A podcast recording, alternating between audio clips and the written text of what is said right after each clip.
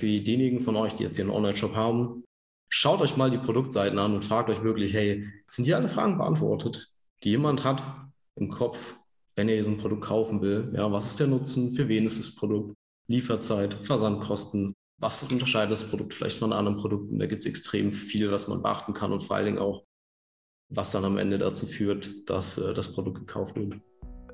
Herzlich willkommen zu Online Marketing leicht gemacht, dem Podcast für all diejenigen, die die digitale Revolution zu ihrem Vorteil nutzen möchten und jetzt auch im Netz verkaufen und dort als angesehenes Unternehmen wahrgenommen werden möchten. Mein Name ist Frederik Braun, ich bin einer der Gründer der Webentwicklungsagentur Mad Design. Wir machen Webseiten und Online-Shops einmal aus technischer Sicht, einmal aus marketingtechnischer Sicht. Technischer Sicht bedeutet, klar, natürlich muss der Shop funktionieren und die Webseite muss laufen, ganz klar, aber wir kümmern uns auch um so Dinge wie eine Anbindung, eine Schnittstelle an ein ERP-System oder an ein Buchhaltungssystem, sodass man so Dinge wie Rechnungen nicht doppelt erfassen muss, sondern dass das direkt damit verbunden wird, dass das ein reibungsloser Prozess ist. Und aus marketingtechnischer Sicht, da geht es eben um Dinge, die eine Webseite profitabel machen und einen Online-Shop profitabel machen. Denn unterm Strich will niemand eine Webseite, niemand will einen Online-Shop, aber wir alle wollen das, was Shop und Webseite für uns tun können. Wenn du neu dabei bist und mit dieser Folge einsteigst, kann ich dir nur ans Herz legen, nochmal zurückzugehen und die Folge davor anzuhören.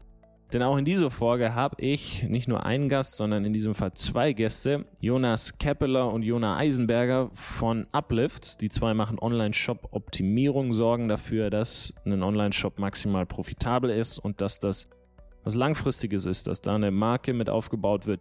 In Folge Nummer eins haben wir uns verschiedene Herausforderungen in der E-Commerce-Landschaft angesehen. Wir haben uns angeschaut, was hat sich verändert in den letzten Jahren, was ist jetzt neu, welche Herausforderungen kommen auf Online-Shop-Besitzer und Besitzerinnen zu. Und in dieser Folge wollen wir darauf aufbauen.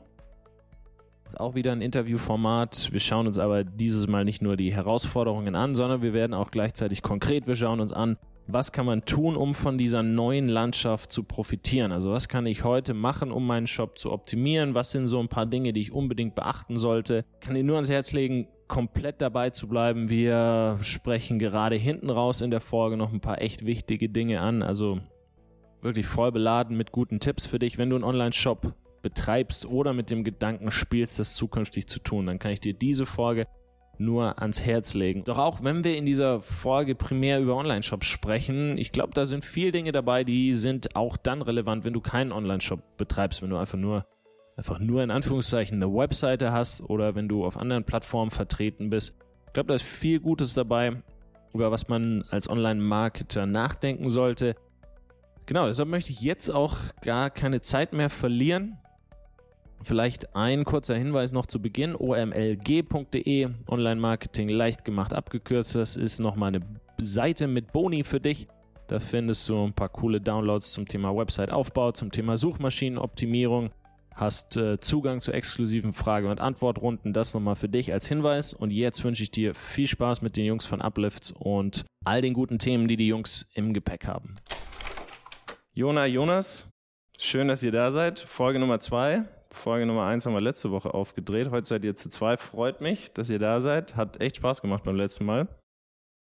Wir haben beim letzten Mal über E-Commerce geredet. Das ist ja auch das Thema eurer Arbeit. Shop-Optimierung, wie man mit dem eigenen Online-Shop mehr Umsatz generiert, wie man eine stärkere Marke aufbaut. Wir haben vor allem darüber geredet, was die Herausforderungen sind, was für Trends auf Shop-Besitzer und Besitzerinnen zukommen. Mhm. Dieses Jahr in 2022. Wir hatten erst überlegt, ob wir das einmal kurz zusammenfassen, aber ich kann jedem, der jetzt hier zuhört und jetzt erst einsteigt, nur ans Herz legen, nochmal zurückzugehen und Folge Nummer eins anzuhören. Ich glaube, da war viel dabei, was wirklich interessant ist. Wir haben Amazon abgedeckt, wir haben uns angeschaut, was ist der Unterschied früher versus heute. Und ich glaube, wenn man das jetzt nochmal so zusammenfassen würde, ich glaube, der wichtigste Punkt ist, dass man versteht, dass es heute einfach alles professioneller ist wie früher. Also ein Dropshipping-Shop mit drei Produkten, das funktioniert vielleicht vor fünf Jahren, hat das ganz gut funktioniert, heute einfach, einfach nicht mehr. Das ist ja wie offline auch. Es gibt einfach hochwertigere Geschäfte und einfach nicht so hochwertigere Geschäfte. Und ich glaube, da online dran zu denken und das ähnlich abzubilden, ich glaube, ist sehr, sehr wichtig. Bevor wir jetzt weitermachen mit dem, was man tun kann, um mit dem eigenen Shop heutzutage erfolgreich sein zu können, gibt es dem noch irgendwas, was ihr anfügen möchtet? Gibt es noch irgendwas, was ihr ergänzen möchtet? Schön erstmal noch mal dabei zu sein. Heute bin ich auch mit am Start. Ja, man merkt einfach, der Markt reift. Es setzen sich die Wettbewerber durch, die ein gutes Angebot und ein gutes Produkt haben. Und das bringt natürlich Herausforderungen mit sich, die eben so ein reifender Markt als Charakteristik hat. Und das ist eben genau unser Fokus, hier mitzuhalten und den E-Commerce-Unternehmen erlauben, hier mitzuhalten und freuen uns, dass wir jetzt darüber sprechen können. Jawohl, die Freude ist natürlich auch diesmal ganz äh, meinerseits. Ich habe gerade überlegt, du meintest ja, du hattest ja gerade den Vergleich zum Einzelhandel gebracht. Ich denke, wir haben ja beim letzten Mal auch das Thema steigende CBMs, CBAs angesprochen. Und dass halt dann äh, kleinere Online-Shops bzw. Online-Shops mit einem niedrigen CLV äh, wenige guten Margen das Nachsehen haben. Und ich denke, es lässt sich ganz gut vergleichen, um bei der Analogie zu bleiben. Was würde im Einzelhandel passieren, wenn auf einmal die Mieten pro Jahr 50, 60 Prozent steigen? Mhm. Also es ist natürlich kostet der Online-Shop quasi nicht mehr, aber was musst du auf jeden Fall ausgeben, um Leute, Besucher quasi in den Laden zu holen?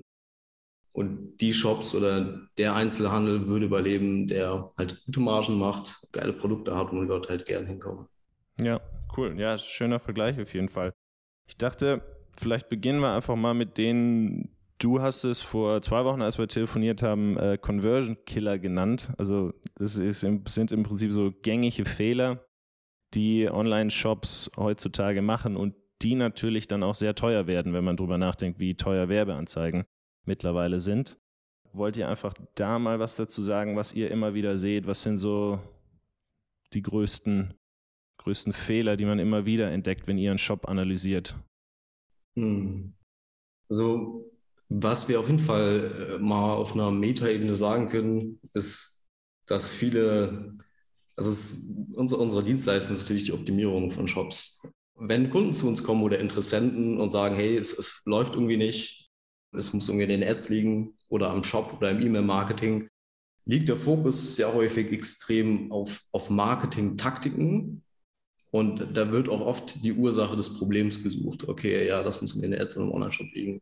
Aber so was, was wir fairerweise immer sagen, der wichtigste Haupttreiber ist quasi das Angebot erstmal. Und wir haben Shops gesehen, die waren sehr schlecht optimiert. Die hatten weniger Ads oder sehr schlecht optimierte Ads, Creatives äh, wirklich mehr von wenigen Minuten aufgesetzt mhm. und haben im Markt aber schon mit einer Conversion Rate von zwei bis drei Prozent einfach gestartet weil das Angebot so gut war und der Markt es äh, geliebt hat. Und das kann man auch nicht oft genug sagen. Es sucht, wenn es wirklich gar nicht läuft oder nicht so gut läuft, irgendwie CR unter einem Prozent ist, sucht es nicht irgendwie in irgendwelchen Marketing-Hacks. Überlegt euch, hey, ist das das richtige Angebot für die richtigen Leute? Kann ich mein Sortiment noch erweitern? Kann ich meine Produkte noch erweitern? So daran liegt erstmal der größte Hebel. Und das ist auch, was wir am häufigsten sehen, was Online-Shops falsch machen, ist die Denkweise, es liegt an Marketing-Taktiken versus Sortiment, Produkt, äh, Zielgruppe hinterfragen. Okay, ja klar, macht Sinn. Wenn ihr, du hast jetzt den Kunden angesprochen, der hatte die Werbeanzeige war jetzt nicht so optimal, das Produkt war aber super. Wie viel macht dann letztendlich die Anzeige aus? Hm. Wie viel kann man dann mit einer Optimierung, wenn ich sage, ich habe ein gutes Produkt, wie viel kann ich da noch, wie viel kann ich da noch äh, rausholen? Ihr müsst jetzt keine, müsst jetzt nicht ins Detail gehen, aber was ist da? Also bei den Ads ist es halt nicht unser Metier. Ähm, klar, wir arbeiten immer viel mit ähm, Marketingagenturen zusammen, die auch Ads schalten. So ein größerer Online-Shop hat in der Regel mehrere Agenturen, eine für Ads, eine für den Online-Shop, eine für E-Mail-Marketing. Was wir aber sagen können, ist beim Shop kommt es sehr auf die Grundlage drauf an, ähm, wie der Shop optimiert ist, aber man kann die Conversion Rate schon bei schlecht optimierten Shops, würde ich sagen, in einem Jahr durch A-B-Testing schon ich würde mal sagen, ungefähr 30 Prozent erhöhen. Teilweise auch, auch mehr drin, aber ich denke, das ist so ein guter Erwartungswert, wenn man eine sehr optimierungsbedürftige Grundlage hat. Wenn man sich halt überlegt, wow, 30 Prozent Conversion Rate ist halt 30 Prozent mehr Umsatz, obwohl man nicht mehr in Werbeanzeigen ausgibt. Ja, das stimmt, das ist stark. An der Stelle dann eher ein Brandbeschleuniger. Ich sag mal, wenn es davor ja. noch nicht glüht, dann brauche ich auch kein Benzin draufkippen. Ja. Aber wenn die Grundlage funktioniert, Feuer schon ein bisschen brodelt, dann äh, kann das einiges bewirken. Und deswegen ist uns auch immer wichtig, hey, äh, bevor wir jetzt, also bevor wir auch den äh, Interessenten empfehlen, mehr in Marketing, in den Shop zu investieren, schau erstmal, wie Una meinte, dass das Produkt gut ankommt, dass das passt, dass die Grundlage stimmt und dann kann man darauf aufbauen. Mhm. Das ist vielleicht eine ganz schöne Überleitung zu eurem Prozess, weil ihr seid ja natürlich auch sehr datenbasiert. Und ich glaube, das Datensammeln ist heute nicht mehr so schwierig, aber das Datenauswerten, das ist noch eine, so, eine, so eine Kunst für sich. Gerade die Shops, mit denen ihr zu tun habt, da, ich glaube, das ist eine riesige Flut an Daten. Deshalb mhm. wollt ihr da ein bisschen was dazu sagen. Was schaut ihr euch, wie, wie geht ihr vor? Was schaut ihr euch zuerst an? Zieht euch irgendwas sofort an, irgendwas eher nicht? Ja, das ist äh, eigentlich immer der, der allererste Schritt in unserem Prozess, ist die intensive Analyse des Shops, des Angebots, äh, quasi wie es äh, platziert wird und auch der Zielgruppe nochmal auf der Shop-Oberfläche. Weil, wie du meintest, die, Zielgruppenverständnis ist eigentlich der Kern, der sich dann im Shop widerspiegeln muss. Und da gibt es verschiedene Tools für, die das teilweise so ein bisschen erleichtern. Klar, da kennt man dann Google Analytics, Shopify-Berichte, also diese ganzen, sage ich mal, Hard Facts. Aber was für uns auch immer sehr, sehr interessant ist, ist wirklich dieses qualitative Feedback von den Nutzern direkt, was man zum Beispiel durch Tools wie Hotjar ähm, erreichen kann, wo du dann echt äh, Fragen stellen kannst an die Besucher, die aktuell auf dem Shop navigieren, merkwürdiges Verhalten zeigen, länger als üblich auf einer bestimmten Seite sind, hier dann mal reinzugehen und die Nutzer zu fragen, hey, was hält dich denn aktuell davon ab? Oder welche Informationen fehlt dir an dieser Stelle? Das ist ein unglaublich wertvoller Insight, den man ähm, durch unsere erste Prozessphase eigentlich immer gewinnt. Wir hatten da auch einige Monate die letzten Jahre an so einer Art Framework gearbeitet, weil eben gerade diese Informationsgewinnung, die hier notwendig ist, eigentlich immer Sinn macht und äh, diese ganzen äh, Schritte einfach umfasst und dann die ideale Grundlage gibt, um dann erstmal anzusetzen, zu schauen, wo sind denn die, die äh, Knackpunkte, lohnt es sich anzusetzen. Weil wir haben es auch schon oft gesehen, dass Bereiche irgendwie in Shops optimiert wurden, die gar nicht wirklich relevant für die Zielgruppe letztendlich waren. Und da ist unser Ziel natürlich auch, mit dem größtmöglichen Hebeleffekt zu arbeiten und da die Stellen erstmal anzugreifen, die das höchste Potenzial auch aufweisen. Mhm. Hotjar ist ähm, eine, eine Chat-Funktion, oder? Für den Shop. Es ist jetzt nicht so ein Live-Chat, wo du dann direkt äh, antworten kannst und so mhm. weiter. Aber man kann einfach live quasi Fragen stellen und diese im Nachgang auswerten. Das ist auch nochmal ein Punkt. Machen sich es auch viele ein bisschen einfach und äh, jagen dann die, die Antworten durch irgendwelche Tools, die da irgendwas rausziehen sollen. Aber muss man leider sagen, um da wirklich die, Gold Nuggets, wie wir sie immer so intern nennen, wirklich rauszupicken, ist einfach manuelle Arbeit angesagt. Da muss man mhm. die Antworten durchgehen, muss sie in verschiedene Kategorien einordnen, um zu sehen, wo liegen denn die Schwerpunkte und die größten Fragestellungen der Besucher. Und dann eben auch wirklich effektive neue Elemente einzubauen oder auch mal ein Element zu entfernen, was vielleicht verwirrend ist. Da liegt dann äh, letztendlich das Gold vergraben. Mhm. Gibt es da eine Frage, die sich immer wieder bewährt hat, die ihr dann äh, Nutzern stellt, oder ist das immer shop-abhängig? Das ist tatsächlich bei uns, äh, sind es immer mehrere Fragen, die wir an verschiedenen Stellen ähm, einfach aufploppen lassen. Was für uns eine Überraschung war anfangs und aber auch mit Abstand das meiste Feedback gegeben hat, war eben speziell auch eine Frage nach dem Kaufabschluss. Okay. Das heißt, wenn du den Nutzer echt schon dazu gebracht hast zu kaufen, dann ist er ja diese komplette Customer Journey bis zum ersten Kauf zumindest mal durchlaufen und hat alles gesehen, was ihm bis dahin einfach begegnet ist. Und ihn dann nochmal zu fragen, hey, welche Punkte haben dich vielleicht auch vielleicht fast abgehalten äh, zu kaufen?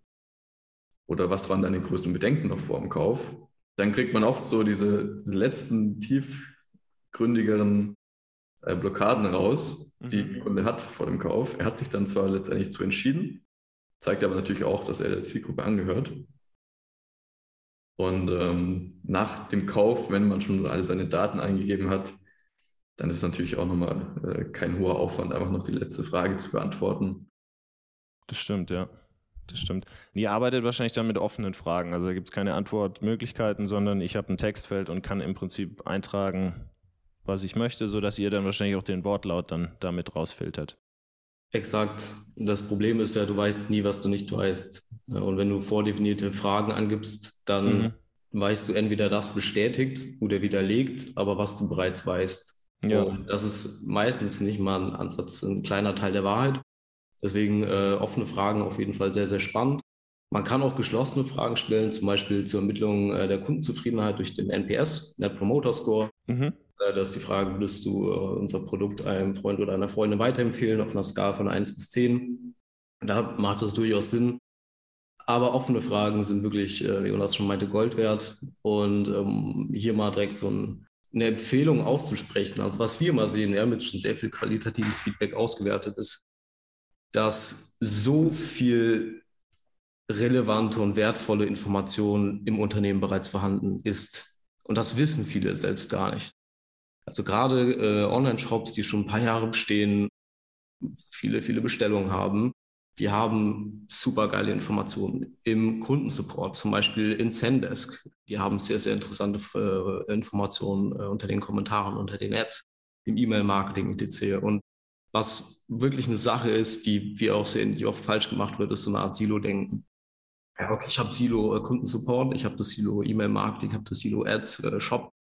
Aber was wirklich richtig geil funktioniert, ist, wenn die Bereiche alle zusammenarbeiten. Das heißt, man die Daten aus allen Bereichen aggregiert. Weil wenn im Kundensupport immer wieder eine Frage zu einem Produkt gestellt wird oder zum Versand oder so, ja, dann ist es ja mal auf jeden Fall eine gute Optimierungslage für einen Online-Shop. Mhm. Ja. Weil wenn Leute nicht mehr diese Frage haben, während sie im, im, Kaufprozess sind, weil die Information gegeben ist, dann kaufen sie viel öfter. So, ziemlich obvious. Oder wenn man im, in der Conversion Rate Optimierung mal den Sales Copy auf einer Produktseite ändert. Das ist auch mal sehr interessant fürs Advertising-Team, äh, weil das scheint ja Marketing zu sein oder Messaging, das bei der Zielgruppe zündet.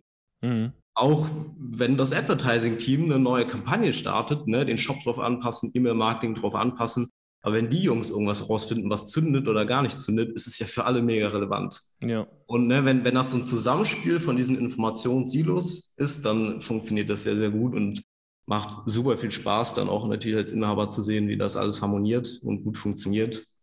Das ist äh, ein großer Punkt.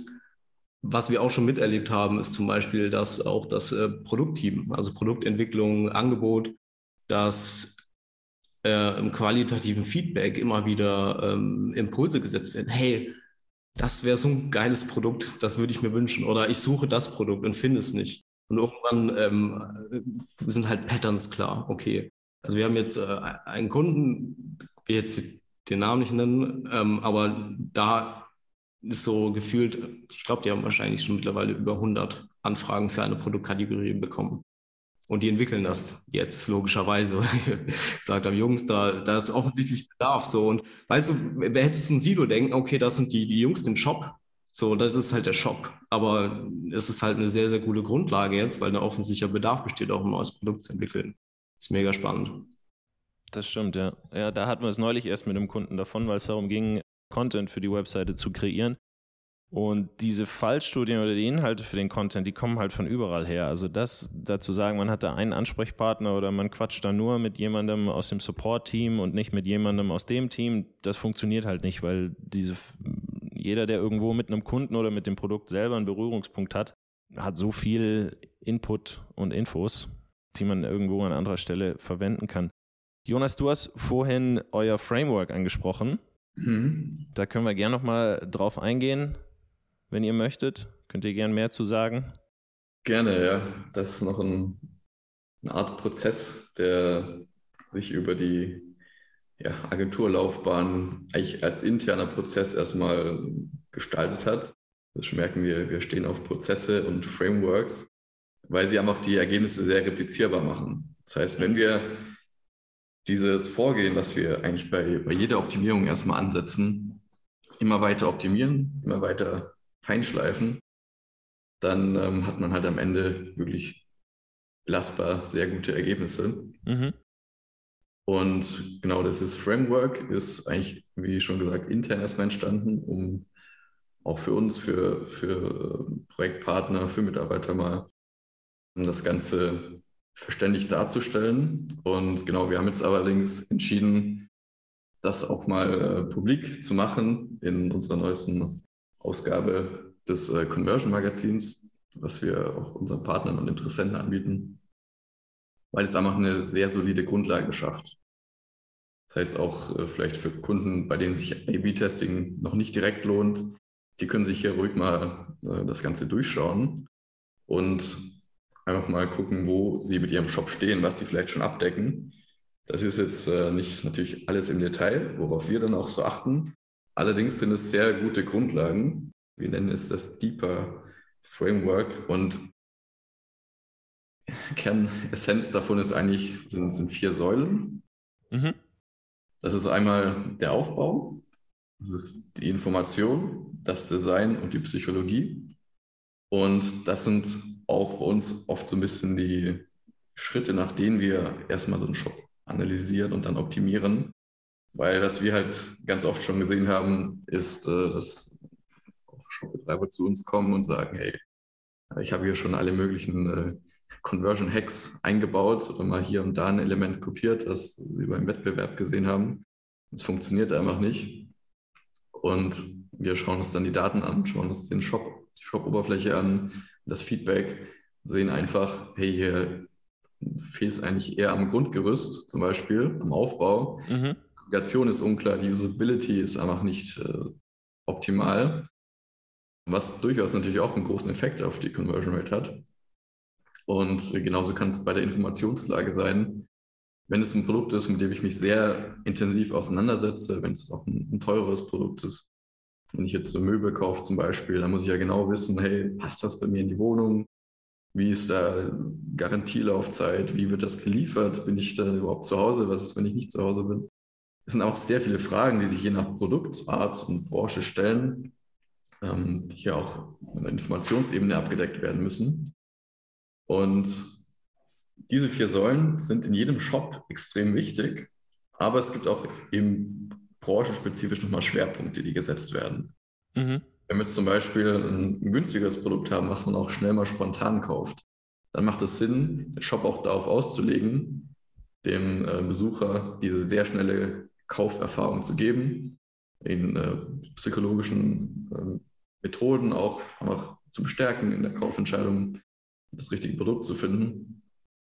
Wohingegen, wie gerade erwähnt, jetzt bei einem äh, jetzt ein teures Produkt kaufe mit bei einem Sofa. längeren Entscheidungsprozess, dann ist es nochmal eine andere Grundlage. Da muss ich mhm. nicht hetzen, sondern ihn erstmal im Detail über alles äh, informieren und einen Schritt zum nächsten bringen und äh, ja, einfach auch ganz andere Schwerpunkte setzen.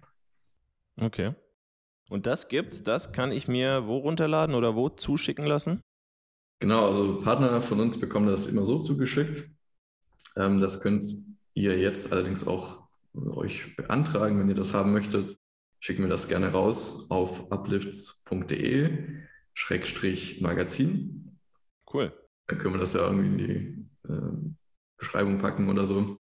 Genau. Wenn jemand Interesse dran hat, dann gibt uns auch gerne Bescheid, dann schicken wir euch das raus. Das machen wir. Also Design, Information, Psychologie, Aufbau, das sind eure vier Säulen, die sind jetzt nicht unbedingt in der, in der Hierarchie geordnet, nicht unbedingt erst das Design, dann die Information, sondern die sind wirklich gleichwertig auch. Es muss, muss alles gegeben sein. Es ist auch total der Zusammenspiel der Komponenten. Ähm, gerade Aufbau und Design zum Beispiel hängen sehr äh, eng miteinander verknüpft. Wir trennen das so, dass Design auch in Richtung äh, Marke geht, Richtung Branding. Mhm. Gerade bei D2C-Marken ist es halt total wichtig, einzigartige Markenidentität zu schaffen. Und das muss halt auch im Shop erkennbar sein. Ja, wenn du zum Beispiel gewisse Farben, Schriftarten, äh, Bildwelten äh, in deinen Ads verwendest, dann sollen die halt auch im Shop erkennen, erkennbar mhm, sein. Ja. Also Ads sind. Und der Aufbau wiederum ähm, ist quasi, okay, wie ist das Layout, wie sieht es auf Desktop aus, vor allem wie sieht es auf Mobile aus. Und das ist ja ineinander verzahnt. Ich sag mal, der Aufbau, das ist quasi das Haus in der Grundstruktur und das Design das ist wie angestrichen und wie eingerichtet. Das heißt, die Dinge sind nicht so perfekt voneinander trennbar, sind sehr in sich gezahnt und müssen alle gegeben sein für ein optimales Ergebnis. Was unserer Erfahrung nach aber wirklich am einfachsten ist für äh, umzusetzen, ist äh, der Punkt der Information. Das sehen wir eigentlich am, am häufigsten, wenn wir uns Shops anschauen, dass hier noch viel Potenzial liegen gelassen wird. Gerade auf den Produktseiten. Ich glaube, wir kennen es alles. Wir sind auf dem Shop. Da ist eine Produktseite man hat vielleicht ein Produkt gefunden. Das ist ganz interessant und die Produktbeschreibung ist dann, wie schwer, äh, wie sieht es aus ungefähr, äh, ein paar Bullet Points. Und das ist halt so viel Potenzial, das liegen gelassen wird. Und das machen echt viele Shops falsch. Oder da lassen doch Potenzial liegen. Gerade bei so Händlershops ist es halt extrem, aber schaut euch mal zum Beispiel eine Produktseite von Amazon an für ein gut optimiertes Produkt. Du hast die wesentlichen Informationen alle oben, ja, schön einmal aufgelistet in Bullet Points. Da haben wir auch Tests gemacht, war zum Beispiel einer unserer größten Uplifts. Also Conversion-Steigerung durch einen A-B-Test kam, dass wir einfach wesentliche Produktnutzen relativ weit nach oben gezogen haben. Man nennt das aber auch The Fold, also was direkt sichtbar ist. Mhm. Und ähm, bei Amazon dann, ihr geht weiter runter, dann habt ihr quasi diesen Content, der individuell ist. Ihr findet auf jeden Fall tonnenweise Informationen, Bewertungen, die halt auch notwendig sind, damit man so einen Kauf macht. Und da äh, für diejenigen von euch, die jetzt hier einen Online-Shop haben, schaut euch mal die Produktseiten an und fragt euch wirklich, hey, sind hier alle Fragen beantwortet, die jemand hat im Kopf, wenn er so ein Produkt kaufen will? Ja, was ist der Nutzen? Für wen ist das Produkt? Lieferzeit, Versandkosten, was unterscheidet das Produkt vielleicht von anderen Produkten? Da gibt es extrem viel, was man beachten kann und vor allen Dingen auch, was dann am Ende dazu führt, dass äh, das Produkt gekauft wird. Hm. Ja, das ist richtig. Auch die, die, Art und Weise, wie ich mein Produkt beschreibe oder wie ich das Endergebnis beschreibe, das jemand damit erhält, hat natürlich auch einen Riesenunterschied. Ja. Es ist ja schon ein Unterschied, ob ich Badeinrichtung verkaufe oder einfach eine Wohlfühloase, ob ich Kaffee verkaufe oder Genuss oder IT-Sicherheit oder innere Ruhe. Das ist schon ich, also da bin ich absolut bei euch. Das gerade Thema Info, Thema Texte, da ist so viel Potenzial nach oben. Dann ist das doch vielleicht auch eine ganz schöne Überleitung zu, vorhin hat man es nämlich von Conversion Killern, von Fehlern im Shop zu den Conversion Boostern. Euren Prozess habt ihr schon angesprochen, euer Framework. Gibt es da Gibt es da so ein paar Sachen, wo ihr sagt, ja, wenn wir die im Shop drin haben, zusätzlich zu den Basics oder gern auch Dinge, die zu den Basics gehören, die einfach nochmal die Conversion ähm, anheben. So, jetzt. Auf jeden Fall. Ähm, was ich gerade eben schon, schon angerissen habe, ist wichtiger Content weit oben zu positionieren. Wir schauen uns auch immer Heatmaps auf solchen Shops an. Auf so einer Heatmap kann man sehr schön erkennen, wie viele Prozent der Besucher scrollen wie weit runter auf einer Seite. Das kann eine Startseite, eine Produktseite oder eine Kollektionsseite sein. Und wir sehen halt wirklich, zu die wenigsten scrollen wirklich runter. Gerade auf dem Handy mhm. wird das alles ein bisschen länger. Man verliert, es ist jetzt schwer in Einheiten zu messen, aber man verliert relativ schnell fast alle Nutzer. Und das Learning daraus ist die Sachen, die der Nutzer auf jeden Fall wissen muss, um zum Beispiel auf den nächsten Step zu gehen, von der Startseite, von der Kollektionsseite von der Kollektionsseite, von der, auf der Produktseite und so weiter. Packt die wesentlichen Informationen und vor allem die wichtigen äh, CTAs, Call to Action, weit nach oben. Das heißt, wenn ihr eine Startseite habt, auf jeden Fall mal einen Button, zum Beispiel, wenn ihr jetzt Kleidung verkauft, Männer, Frauen, ganz weit oben. Mhm. Und vor allen Dingen packt zum Beispiel eure äh, Shop-USPs relativ weit nach oben. Ja, Versandkosten, vielleicht Returns oder ihr seid besonders nachhaltig. Und das gilt eigentlich für alles. Das gilt für Produktseiten, das gilt für Warenkörbe. Wir haben schon Warenkörbe gesehen. Da musst du ewig weit wischen auf äh, mobilen Endgerät, um einfach mal kaufen zu können. Da suchst du quasi den, den Kasse-Button, das kann ich sagen. Das heißt, er positioniert den ganz weit oben.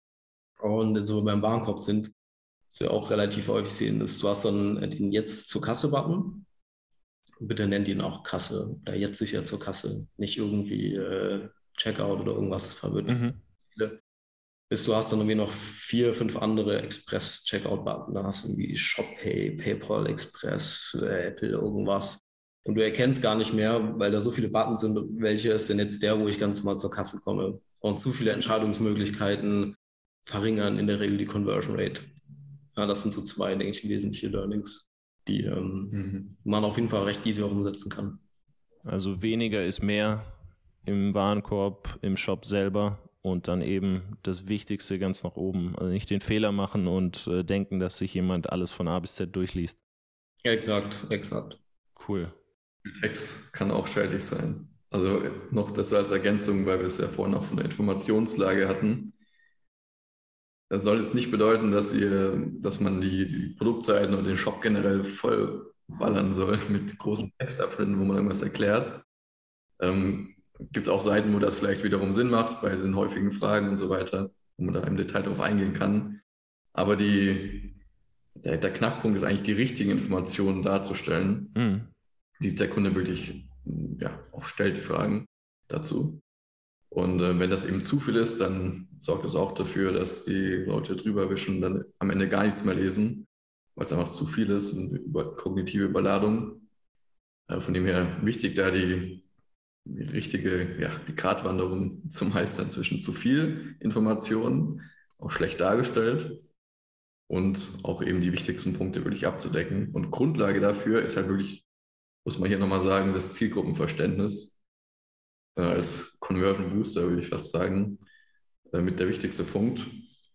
Weil wenn man das erstmal weiß, weiß, wie, wie ticken die, an welcher Stelle stellen sich welche Fragen, was hält sie davon ab und was wünschen sie sich wirklich von dem Produkt, dann kann man natürlich alles, was danach kommt, wie gestalte ich die Texte, wie gestalte ich die Überschriften, welche Designrichtung macht vielleicht das? Und ist eher was Knalliges, für was Junges oder ist es eher was äh, bisschen Dezenteres, Zurückhaltendes? Oder ist es auch, äh, wie stark man mit diesen reinen Conversion-Elementen umgeht, die so psychologisch auch Druck erzeugen? Das hängt alles davon ab, wie die Zielgruppe wirklich tickt. Und da ist es natürlich die Grundlage, erstmal zu wissen, ähm, was diese Menschen wirklich beschäftigt. Ja, noch, was wir uns immer fragen, auch gerade zum Beispiel bei der Produktseite, ist äh, die erste Frage natürlich, was, was möchte der Kunde überhaupt wissen? Das, was Jonas auch schon gerade an, angesprochen hat, ne, Zielgruppenverständnis. In der Customer Journey, was genau würde ihn jetzt dazu bewegen? Zum Beispiel das Produkt in den Warenkorb zu legen. Was wollen wir sagen? Das ist quasi mal aufgelistet, okay, was sind die Inhalte? Und dann die letzte Frage, und das machen auch viele falsch, ist, wie kann man das kognitiv einfach konsumierbar darstellen? Was heißt das auf gut mhm. Deutsch? Wenn du halt einfach nur einen Fließtext hast, das liest sich halt keiner durch. Du willst aber ja, dass die wenige Aufmerksamkeit und das wenige Scrollen zum Beispiel von der Produktseite, das man hat, dass halt die wichtigsten Sachen verstanden werden. Und kognitiv einfach darstellen kann man zum Beispiel, indem man Icons verwendet, indem man GIFs verwendet, indem man Videos verwendet, indem man Bilder smart einsetzt, so dass du gar nicht so viel nachdenken musst. Man muss sich halt vorstellen, das kann jetzt auch eine Person sein, die ist jetzt gerade irgendwie in der Bahn, die hat schlechtes Internet, die kam jetzt gerade von der Arbeit und die ist jetzt kurz auf deinem Shop auf einer Werbeanzeige. Du hast irgendwie nur so zehn Sekunden Zeit, um die zu überzeugen. Ja. Und der hat, jetzt, der, der hat vielleicht auch nicht die Konzentration. Und davon muss man ausgehen, dass es die Grundlage ist. Und dann, äh, wenn man da zum Beispiel ein paar GIFs hat, die in wenigen Schritten, zum Beispiel das Produkt erklären, wenn das erklärungsbedürftig ist, oder mal so fünf Bullet Points, die wichtigsten Nutzenfaktoren etc. Dann hat man gute Informationen einfach konsumierbar gemacht und dann kommen die halt auch beim Kunden an. Weil viel von dem, was man sonst macht, verpufft einfach und wird nicht durchgelesen. Ja, ja, cool. Das ist ein so ein Tipp, das habe ich jetzt auch immer wieder rausgehört bei euch, ist, dass man einfach auch nachfragt. Also ich glaube, da besteht natürlich auch viel Potenzial, sowas wie, wie ihr mit Hotjar macht beispielsweise, aber das kann man ja auch einfach, wenn man es jetzt nicht mit Hotjar abbildet, einfach, dass die E-Mail, die rausgeht, wenn eine Bestellung versendet wird, dass danach halt nochmal eine kommt, die fragt, hey, wie sieht's aus? Hast du das Produkt schon genutzt? Wie sieht's aus? Gefällt's dir? Gibt es irgendwelche unklaren Fragen, dass man einfach mit den Leuten ins Gespräch kommt? Absolut. Ja, Hotjar ist eigentlich nur ein Tool von, von, vielen, die da mit reinspielen. Kann man auch Typeform verwenden, haben viele auch mal einen Flow eingebaut oder so ein Klaviyo Flow. Also es gibt da relativ viele Möglichkeiten, um Fragen zu machen. Bei Hotjar ist halt cool, es ist halt so ein On-Poll direkt auf dem Shop. Ihr habt es eben angesprochen, klar, das Wichtigste ist das Produkt unterm Strich. Also ich brauche ein Produkt, das Leute tatsächlich wollen. Unsere Philosophie oder meine Philosophie ist immer so ein bisschen, dass Menschen wollen von Menschen kaufen. Also ich will kein gesichtsloses Unternehmen, das sich hinter einem Logo und irgendwelchen Image-Texten versteckt. Da habt ihr ja eben auch schon was dazu gesagt. Ich will unterm Strich wissen, mit wem habe ich es da zu tun, wer verkauft mir das, ist die Person mir sympathisch, wenn es ein Dienstleister ist, was haben die für eine Philosophie, wie gehen die so Sachen an. Seht ihr das ähnlich? Wie, ist, wie wichtig ist so ein persönlicher Touch in einem Shop und wie kann man das elegant unterbringen, ohne da jetzt diese, diesen kognitiven Overload mhm.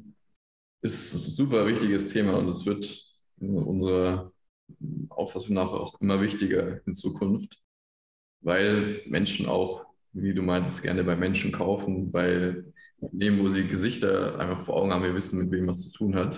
Und das hat man eben bei vielen großen Plattformen zum Beispiel nicht. Ich habe jetzt keine persönliche Bindung zu Amazon zum Beispiel. Da unterstütze ich doch gerne mal lieber ähm, das Startup, was das gleiche Produkt oder ähnliches Produkt anbietet.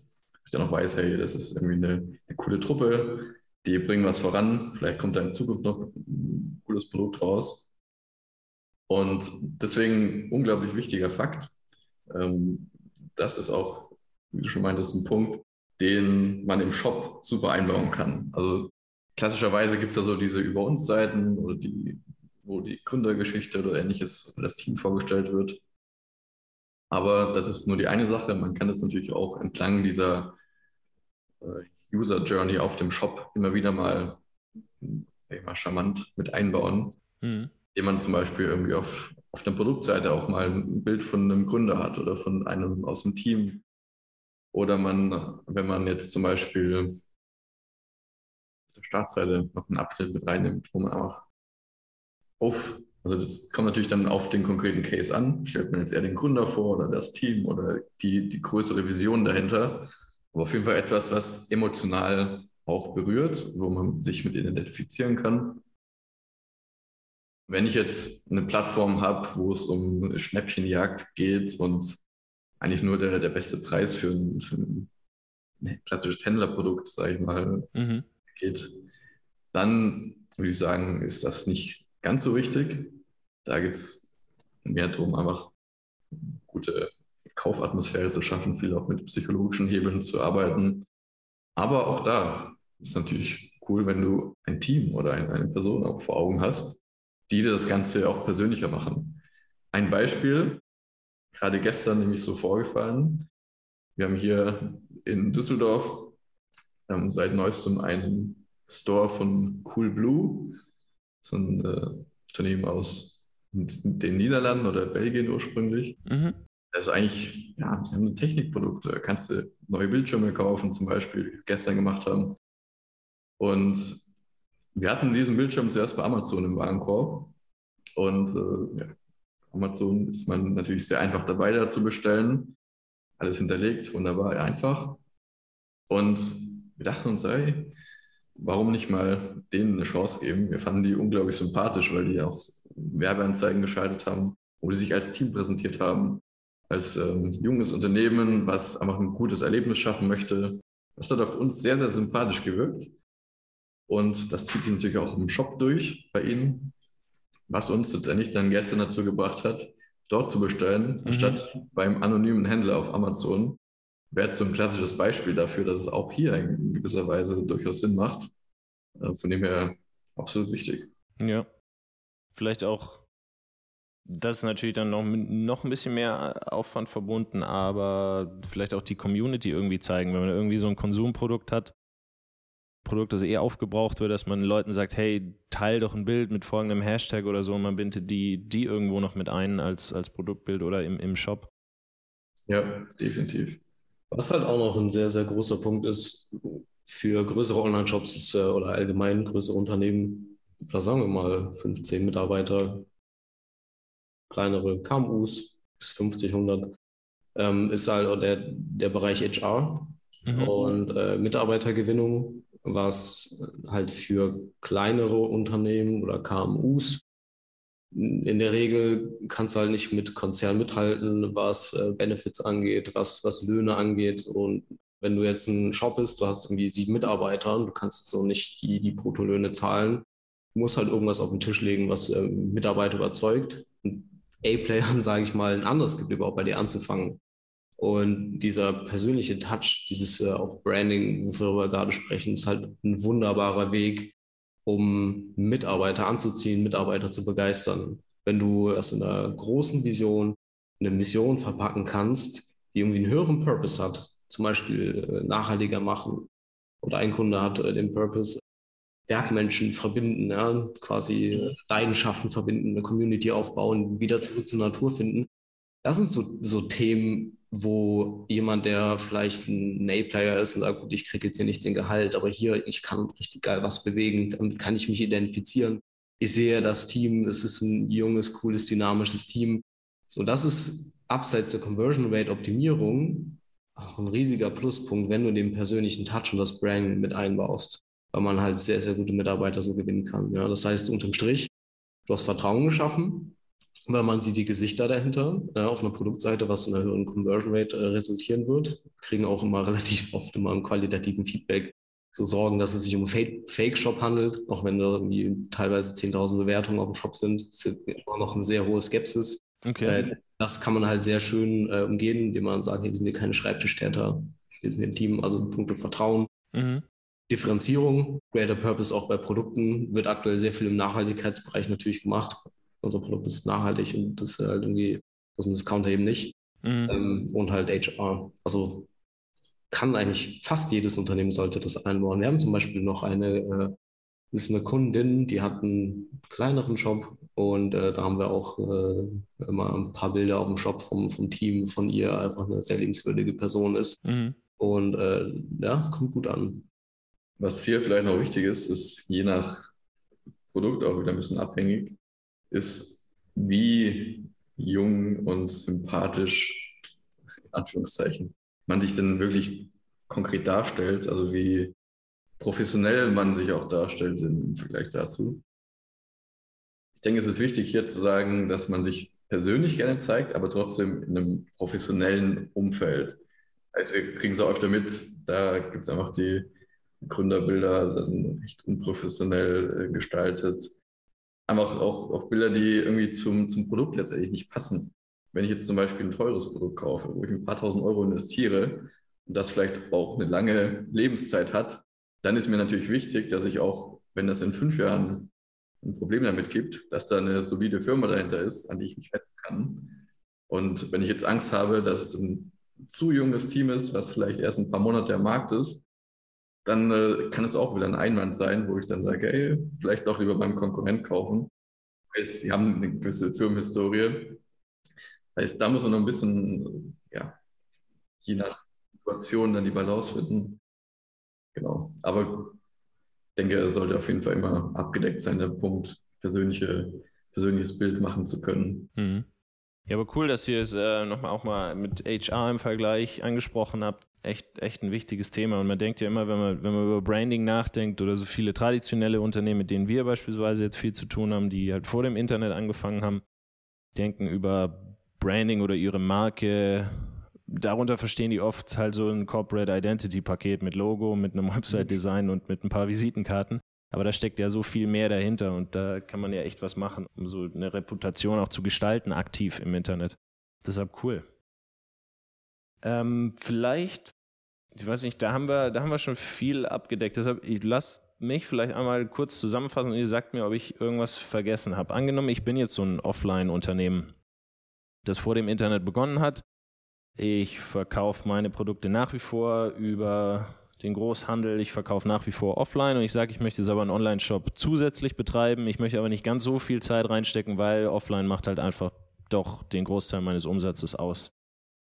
Wenn ich eure, eure vier Pfeiler beachte, das heißt Design, Information, Psychologie, Aufbau, ich packe die wichtigsten Punkte nach oben, ich schaue, dass keine Fragen offen sind, ich schaue, dass ich Bedenken entkräfte im Shop, ähm, dass das alles sehr klar und strukturiert aufgebaut ist, keine 50 Button dann irgendwo im, in der Kasse oder im Warenkorb, sondern es gibt einen, einen Button, über den man kaufen kann. Es gibt drei, vier Zahlungsmöglichkeiten. Damit habe ich das Wichtigste abgedeckt, oder? Wenn ich dann noch hergehe und dann noch äh, danach noch frage, hey, wie hat dir die Bestellung gefallen? Gib uns doch Feedback und dann noch zwei, drei clevere Fragen mit reinpackt, dann bin ich auf einem guten Wege, oder? Ich sage, das ist eine solide Grundlage, um zu starten. Ich denke, gerade wenn man ganz neu startet und das jetzt noch kein äh, Umsatzpfeiler ist, auf den man nicht verzichten darf, dann denke ich, ist das durchaus äh, eine gute Ausgangslage. Ja. Perfekt. Cool. Würde ich auch so bestätigen. Damit hat man auf jeden Fall schon mal sehr viel richtig gemacht. Auch gerade für die, also dieses Framework, was wir da erstellt haben, ähm, ist eigentlich eine gute Leitlinie, auch für so einen Case. Weil, sag ich mal, die Grundlagen da will ich so ein bisschen abgefragt werden. Ja. Dass auch erstmal eingebaut wird, weil ganz ehrlich, wenn ein Shop neu startet, da macht auch eine, eine Conversion-Optimierung äh, mit uns jetzt zum Beispiel noch keinen Sinn. Da muss einfach eine funktionierende Grundlage da sein. Das muss auch äh, angelaufen sein, es müssen Produkte verkauft werden. Und dann lohnt sich nochmal der Blick wirklich in die Feinjustierung äh, da reinzulecken, äh, einzulegen. Mhm. Und. So cool. Cool, ja, äh, Stichwort Optimierung mit euch. Ihr macht ja, also ein Teil eurer Arbeit ist diese einmalige Optimierung von Shops und der andere Teil sind die AB-Tests. Mhm. Gibt es ein Beispiel von einem AB-Test, wo ihr erst dachtet, ja, da kommt bestimmt A raus und dann wurde es doch B? Also gibt es irgendwas, wo ihr total überrascht wart? Gab es in der Tat eins. Also ich glaube, wir haben jetzt auch von unserem Framework den Punkt Psychologie noch nicht so wirklich erklärt. Mhm. Kannst gerne mehr dazu sagen. Im Prinzip die, die Verkaufspsychologie. Ähm, wir Menschen unterliegen gewissen kognitiven Verzerrungen, die man quasi wissenschaftlich herausgefunden hat, die unsere Entscheidungen beeinflussen. Wie kann man sich zunutze machen, um einen Online-Shop zu optimieren, zum Beispiel hin für eine Kaufentscheidung. Und einer, ich sag mal, ein ganz alter Schuh eigentlich, aber haben wir häufiger gesehen und das ist auch automatisch einer der Fehler, den man am Anfang macht. Wir haben einige Online-Shops gesehen und haben auch selber gedacht, das ist eigentlich eine gute Idee, so, ein, so einen Timer einzubauen in den Checkout. Mhm. Dein Warenkorb wird noch so und so viele Minuten reserviert. Klar, Scarcity-Verknappung, denke ich, ist den meisten ja relativ klar, wie das funktioniert. Und dachten, boah, das gibt jetzt hier mega den Uplift ähm, haben Checkout reingehauen. Und wenn wir so einen Test live nehmen, monitoren wir den die ersten Tage immer. Das heißt, wir schauen sehr regelmäßig ein, um A zu überprüfen, okay, kommen die Daten sauber rein und B, gibt es keinen krassen Downlift. Was ein Glück bis jetzt nur einmal in diesem Test vorkam. Mhm. Aber das war ziemlich krass. Wir haben den Test, glaube nicht lange laufen lassen auf jeden Fall. Wir haben ziemlich schnell gemerkt, dass die CR so in den Keller gegangen ist wegen diesem Element und äh, haben den Test dann wieder direkt offline genommen. Und das ist auch gleichzeitig ein großes Learning gewesen, weil hätten wir das nicht getestet, sondern einfach irgendwie von einem anderen Shop rein übernommen äh, und gedacht, ja, wird schon passen. Was bei den anderen funktioniert, das muss aber auch funktionieren. Oh, ne? Und dann zack, äh, einfach mal die Conversion Rate. Weiß nicht mal, wie viele Prozent es waren, aber so viele, dass wir direkt mit den äh, Inhabern beschlossen haben, okay, das stoppen wir jetzt an der Stelle. Okay. Und natürlich äh, haben wir das nicht erwartet. Dafür testen wir Sachen. Das wäre jetzt, würde ich sagen, ein, ein äh, krasser Fuck-up an der Stelle. War vielleicht dann doch äh, vielleicht ein Touch zu viel Druck für die Leute. Mhm. Ja, auf die Verwirrung einfach äh, am Ende des Tages wir hatten das halt auch so rot hinterlegt, Farbpsychologie. Die dachten, oh, ist jetzt hier wahrscheinlich irgendwas äh, schiefgelaufen. Äh, warum ist jetzt hier ein Countdown? Es war vor allem auch natürlich Returning Visitors, die das nicht gewohnt waren. Ja. Okay. Aber das Thema Verknappung, habt ihr da äh, in, in anderer Art und Weise Erfahrungen mit? Weil, also Stichwort Yeezy fällt mir jetzt spontan ein, ein großer Appeal von, von einem Produkt wie so einem Yeezy-Schuh ist halt einfach, dass es nur eine bestimmte Anzahl davon gibt. Wenn es davon weiß Gott, wie viel geben würde oder wenn die an jeder Ecke verfügbar wären, dann wären die A nicht zu dem Preis verfügbar und B wären sie einfach nicht so, so interessant für die Leute. Habt ihr damit in, in die Richtung Erfahrung? Ja, auf jeden Fall. Äh, gut, dass du es nochmal ansprichst. Um, es soll sich heißen, das Scarcity funktioniert nie. Es funktioniert eigentlich in der Regel sehr gut. Es hat halt jetzt in dem Fall nicht funktioniert. Also Yeezy, Supreme, diese Drop-Marketing-Modelle, die fungieren ja mega auf, auf Scarcity. Ich habe ein Produkt, das ist nur einmal da und eventuell kann ich das teuer äh, wieder verkaufen. Also das kann gut funktionieren, gerade so so einem Hype-Bereich, Fashion-Bereich.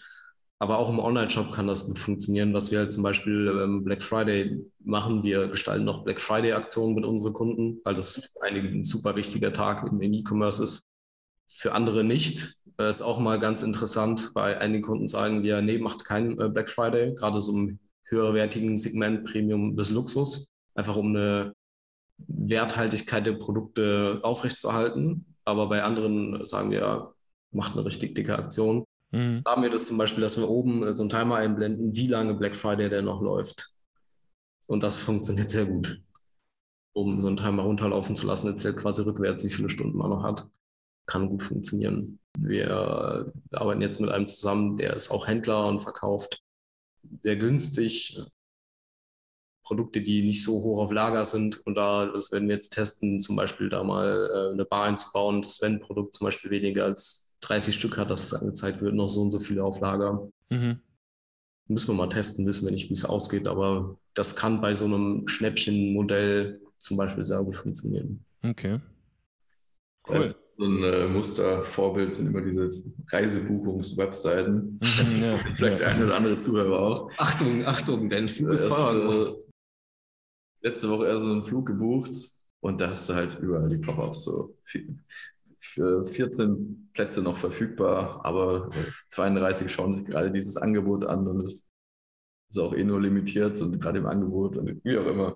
Da kann man je nach Produkt sehr viel mitmachen, aber auch da wieder, es macht immer wirklich die, die Balance aus und auch das Produkt ist natürlich äh, ausschlaggebend dafür, ob sowas Sinn macht wollte gerade sagen, ja, weil bei diesen Reisewebseiten, die machen es, also die, auch wenn du irgendwo einen Flug buchst, also ähm, willst du noch dein Handgepäck versichern und was es da für Upsells noch alles so gibt. Die packen da wirklich alles rein. Bis zu, also ich finde, ich, ich mag sowas natürlich, ich mag das, wenn so Sachen optimiert sind und gut gemacht sind, aber oh, in diesem Reisebereich so wurde vor zwei Minuten schon mal gebucht und gibt nur noch zwei davon. Es nervt so ein bisschen, aber ja, das, das stimmt. Die Aber Balance es scheint zu funktionieren, ganz ehrlich. Ich denke, die, die werden das äh, sehr ausführlich getestet haben. Ja, das, das kann gut sein, ja. Aber was durchaus auch ein Fakt ist, ist, dass die Konsumenten Bewusstsein dafür auch langsam bekommen, mhm. wenn man es übertreibt mit solchen Elementen. Auch gerade im, im klassischen Online-Shop, abseits von jetzt einer Reisebuchung. Ich meine, jeder äh, hat mittlerweile schon mal wahrscheinlich irgendeinen Shop besucht bei dem es dann noch Pop-ups gibt. Ja, äh, Sieglinde aus deiner Nachbarschaft hat auch gerade bestellt und mhm. äh, also man kann sehr, sehr viel machen, aber man kann es auch übertreiben und das merken dann die Besucher auch. Das hat dann wiederum eher einen negativen Effekt. Ich nehme auf jeden Fall Vorsicht geboten. Wir experimentieren da auch gerne, wenn die unsere Partner sich darauf einlassen. Aber sollte man dann auf jeden Fall immer gut testen und äh, sich die Daten auch anschauen. Das stimmt, ja. Jetzt habt ihr einiges von Kunden erzählt, von Kundenprojekten. Vielleicht abschließend, wie muss ich mir eine Zusammenarbeit mit euch vorstellen? Wie läuft das ab? Ihr habt äh, ein kostenloses Erstgespräch auf uplifts.de, U-P-L-I-F-T-S.de, genau. Und dann? Wie geht's von da weiter? Genau, also was wir immer anbieten, ist eine kostenlose Shop-Analyse und der Name ist Programm. Das heißt, im ersten Schritt erstmal den telefonieren, lernen uns kurz kennen, dann sammeln wir ein paar Rahmendaten, um das Projekt einschätzen zu können und die Zielgruppe etc. Und dann gehen wir zusammen, entweder wir beide oder einer von uns, mit dem Inhaber oder der Inhaberin des Shops, gehen wir zusammen mal den Shop durch. Das heißt, wir haben so einen Zoom-Call, wir teilen den Bildschirm. Wir haben uns vorher schon Gedanken dazu gemacht und zeigen mal, wo Potenzial quasi liegen gelassen wird, nach unserer Erfahrung nach. Das heißt, wir vergleichen das immer mit Sachen, die wir getestet haben, die gut funktionieren, Sachen, die wir getestet haben, die nicht gut funktionieren. Einfach so mit Heuristiken, Basics, die nicht oft eingehalten werden und sagen einfach mal, ja, hier, das würde ich ändern, das würde ich ändern, das würde ich ändern. Fragen aber auch vor allen Dingen auch mal nachher, wie sieht das denn im Hintergrund aus? Äh, wo sammelt ihr schon Informationen? Was ist bereits vorhanden? Und es ist so eine, im ersten Schritt mal so eine Mischung aus, wir versuchen wertvollen Input zu geben, aber wir versuchen auch halt herauszufinden, ob eine Zusammenarbeit Sinn macht. Macht nicht immer Sinn, muss ich auch ganz äh, ehrlich hier sagen. Gerade bei ganz kleinen Shops, die zu uns kommen, die halt noch keinen nennenswerten Umsatz machen. Ich sage jetzt mal, die wie 10, 20, 30.000 Euro Umsatz machen und sagen, hey, ich will jetzt hier AB-Tests machen, das geht nicht, weil da keine Daten vorhanden sind. Oder da sagen wir, hey, verdoppel mal den Umsatz oder mach hier mal in einem anderen Bereich liegt ein größerer Hebel und dann lassen sie auch nochmal quatschen. Das kommt immer drauf an. Das heißt, wir schauen auch, okay, macht die Zusammenarbeit Sinn? Macht unsere Dienstleistung hier generell Sinn? Und wenn aber alles auf allen Seiten passt, der Shop passt, wir haben gute Ideen zur Optimierung, der Kunde ist äh, happy mit den Insights, dann, ähm, wie du auch schon anfangs erwähnt hast, gibt es quasi zwei Wege. Wir machen entweder eine einmalige Optimierung, für Shops, die zum Beispiel 500 äh, Bestellungen im Monat haben. Dort optimieren wir dann einmal komplett den Shop nach den verschiedenen Schritten. in der Oberfläche oder wenn das größere Shops sind, ab 3000 Bestellungen im Monat. Da machen wir dann A-B-Tests. Und A-B-Tests ist wie so ein Optimierungszyklus, ähm, wo wir eine Hypothese aufstellen, was testen und validieren. Und bei beiden ähm, Vorgehensweisen ist natürlich, wie wir es auch schon am Anfang gesagt haben, äh, erstmal die ersten Wochen, teilweise vier bis sechs Wochen Daten sammeln, Daten aggregieren, die Zielgruppe verstehen, so richtig tief in die Materie rein, um halt zu gucken, wo sind Reibungspunkte, wo fehlen Infos. Und das ist dann so die Grundlage äh, für die Optimierung. Haben wir auch ein Dashboard gebaut, wo man das dann alles findet. Cool. Und diesen Insights genommen. Wie viel Daten sammelt ihr gern, bis ihr sagt, okay, jetzt macht ein AB-Test Sinn oder jetzt macht es Sinn, diesen AB-Test auszuwerten? Also, was wir zum Beispiel, wenn wir jetzt mal angenommen, ein Shop hat 5000 Bestellungen im Monat, äh, wäre der erste Step, wir sammeln erstmal vier bis sechs Wochen Daten mhm. äh, und aggregieren. Die ist natürlich ein bisschen abhängig davon, wie äh, viele Daten bereits vorhanden sind, aber das würde ich sagen, mal so ein Richtwert. Und auch wie lange ein Test läuft, ist ja abhängig davon, wie viele Conversion-Events es gibt, das heißt, wie viele Bestellungen. Äh, je mehr Bestellungen, desto weniger lange müssen Tests laufen. Logischerweise, weil mehr Daten da sind. Es geht dann auch in den äh, Statistikbereich. Aber oft lassen wir Tests zum Beispiel mal vier Wochen laufen. Das ist ein ganz Richtwert. Das sind dann auch in der Regel mehrere Sales Cycles beinhaltend. Es kommt auf das Produkt an. Beim Sofa ist zum Beispiel so ein Sales Cycle deutlich länger, als ja. jetzt ein T-Shirt kauft. Genau, das so als Oberrichtwerte. Cool. Hört sich gut an. Und damit habt ihr die letzte Frage ja im Prinzip auch schon beantwortet, wie und wo man mehr über euch herausfinden kann. Wahrscheinlich uplifts.de und dann seid ihr beide äh, bei LinkedIn vertreten. Aber wahrscheinlich Uplifts die erste Anlaufstelle, oder? Yes, so sieht's aus. Auf LinkedIn sind wir eher mit dem privaten Profil unterwegs. Also da gerne einfach mal eine Anfrage schicken oder wenn ihr Fragen habt, kommt gerne auf uns zu. Jawohl, wir freuen uns auf den Austausch. Cool. Jungs, vielen, vielen Dank, dass ihr euch nochmal die Zeit genommen habt für die zweite Folge. Hat viel Spaß gemacht. Tito, sehr gerne. Danke dir. War sehr, sehr nice. Und ähm, genau, also gern können wir gerne nochmal machen in irgendwann mal, wenn sich die, wenn sich die E-Commerce-Landschaft nochmal verändert hat, es nochmal neue Insights gibt, könnt ihr gerne, könnt ihr gerne jederzeit wiederkommen. Freuen wir uns. Das ist Mega. ein großes Thema. Gibt es äh, jede Menge Ecken zu beleuchten. Cool. In diesem Sinne, mach's gut. Ciao, ciao. Ciao. Danke, Freddy. Ciao.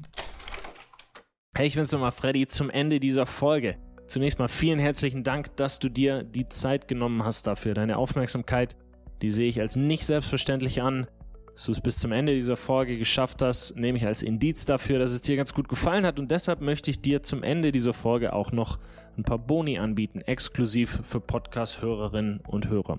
Diese Boni findest du auf omlg.de, Online-Marketing leicht gemacht, abgekürzt. Wenn du ein bisschen länger dabei bist, dann weißt du, dass meine Firma Webseiten und Online-Shops optimiert und erstellt. Eine Webseite, ein Online-Shop ist im Idealfall ein Verkaufswerkzeug, ein Marketingwerkzeug, nicht einfach nur die digitale Broschüre, die wir haben, auf der wir ein paar Firmeninfos listen und ansonsten nichts machen. Im Idealfall hilft dir deine Webseite dabei zu verkaufen, Besucher anzuziehen, Vertrauen mit diesen Menschen aufzubauen und diese Menschen letztendlich in Leute zu verwandeln, die gerne bei dir kaufen, dich gerne weiterempfehlen. Und genau dazu findest du auf OMLG noch ein paar coole Boni findest einmal was zum Thema Suchmaschinenoptimierung, wie du vorgehst, wenn du möchtest, dass du bei Google gefunden wirst und dass deine Seite über die Google-Suchergebnisse wächst, also dass immer mehr Leute durch Google auf deine Seite aufmerksam werden. Dazu findest du was und du findest gleichzeitig was zum Thema Website-Aufbau. Ja, wie sollte meine Seite aufgebaut sein? Was sollte da wohin, dass die auch die bestmögliche Chance hat zu verkaufen? Dass Leute damit interagieren und nicht einfach nur einmal drüber scrollen und dann wieder wechseln. Gleichzeitig hast du auf dieser Seite auch die Chance, ein Beratungsgespräch mit mir zu buchen, wenn du mal wissen möchtest, hey, wie setze ich denn das, was wir hier im Podcast besprechen, für mich individuell um? Das kannst du auch über diese Seite tun, kannst ganz einfach einen Termin mit mir vereinbaren, quatschen wir eine halbe Stunde und ähm, das Ganze ist natürlich unverbindlich, ist auch kostenlos für dich. Wenn es sich am Ende so anhört, als würden wir gut zusammenpassen und als würde sich eine Zusammenarbeit lohnen, können wir gerne weitersehen, ist für dich aber komplett unverbindlich und kostenlos. Erneut herzlichen Dank für deine Aufmerksamkeit. Würde mich sehr, sehr freuen, wenn du den Podcast abonnierst, den Podcast folgst und den vielleicht sogar ja, weiterempfiehlst, sogar bewertest in einer der App, in einer der vielen Apps, die es da draußen gibt. Genau, das war's von mir. Bis hoffentlich zu einer der nächsten Folgen. Mach's gut, dein Freddy. Ciao, ciao.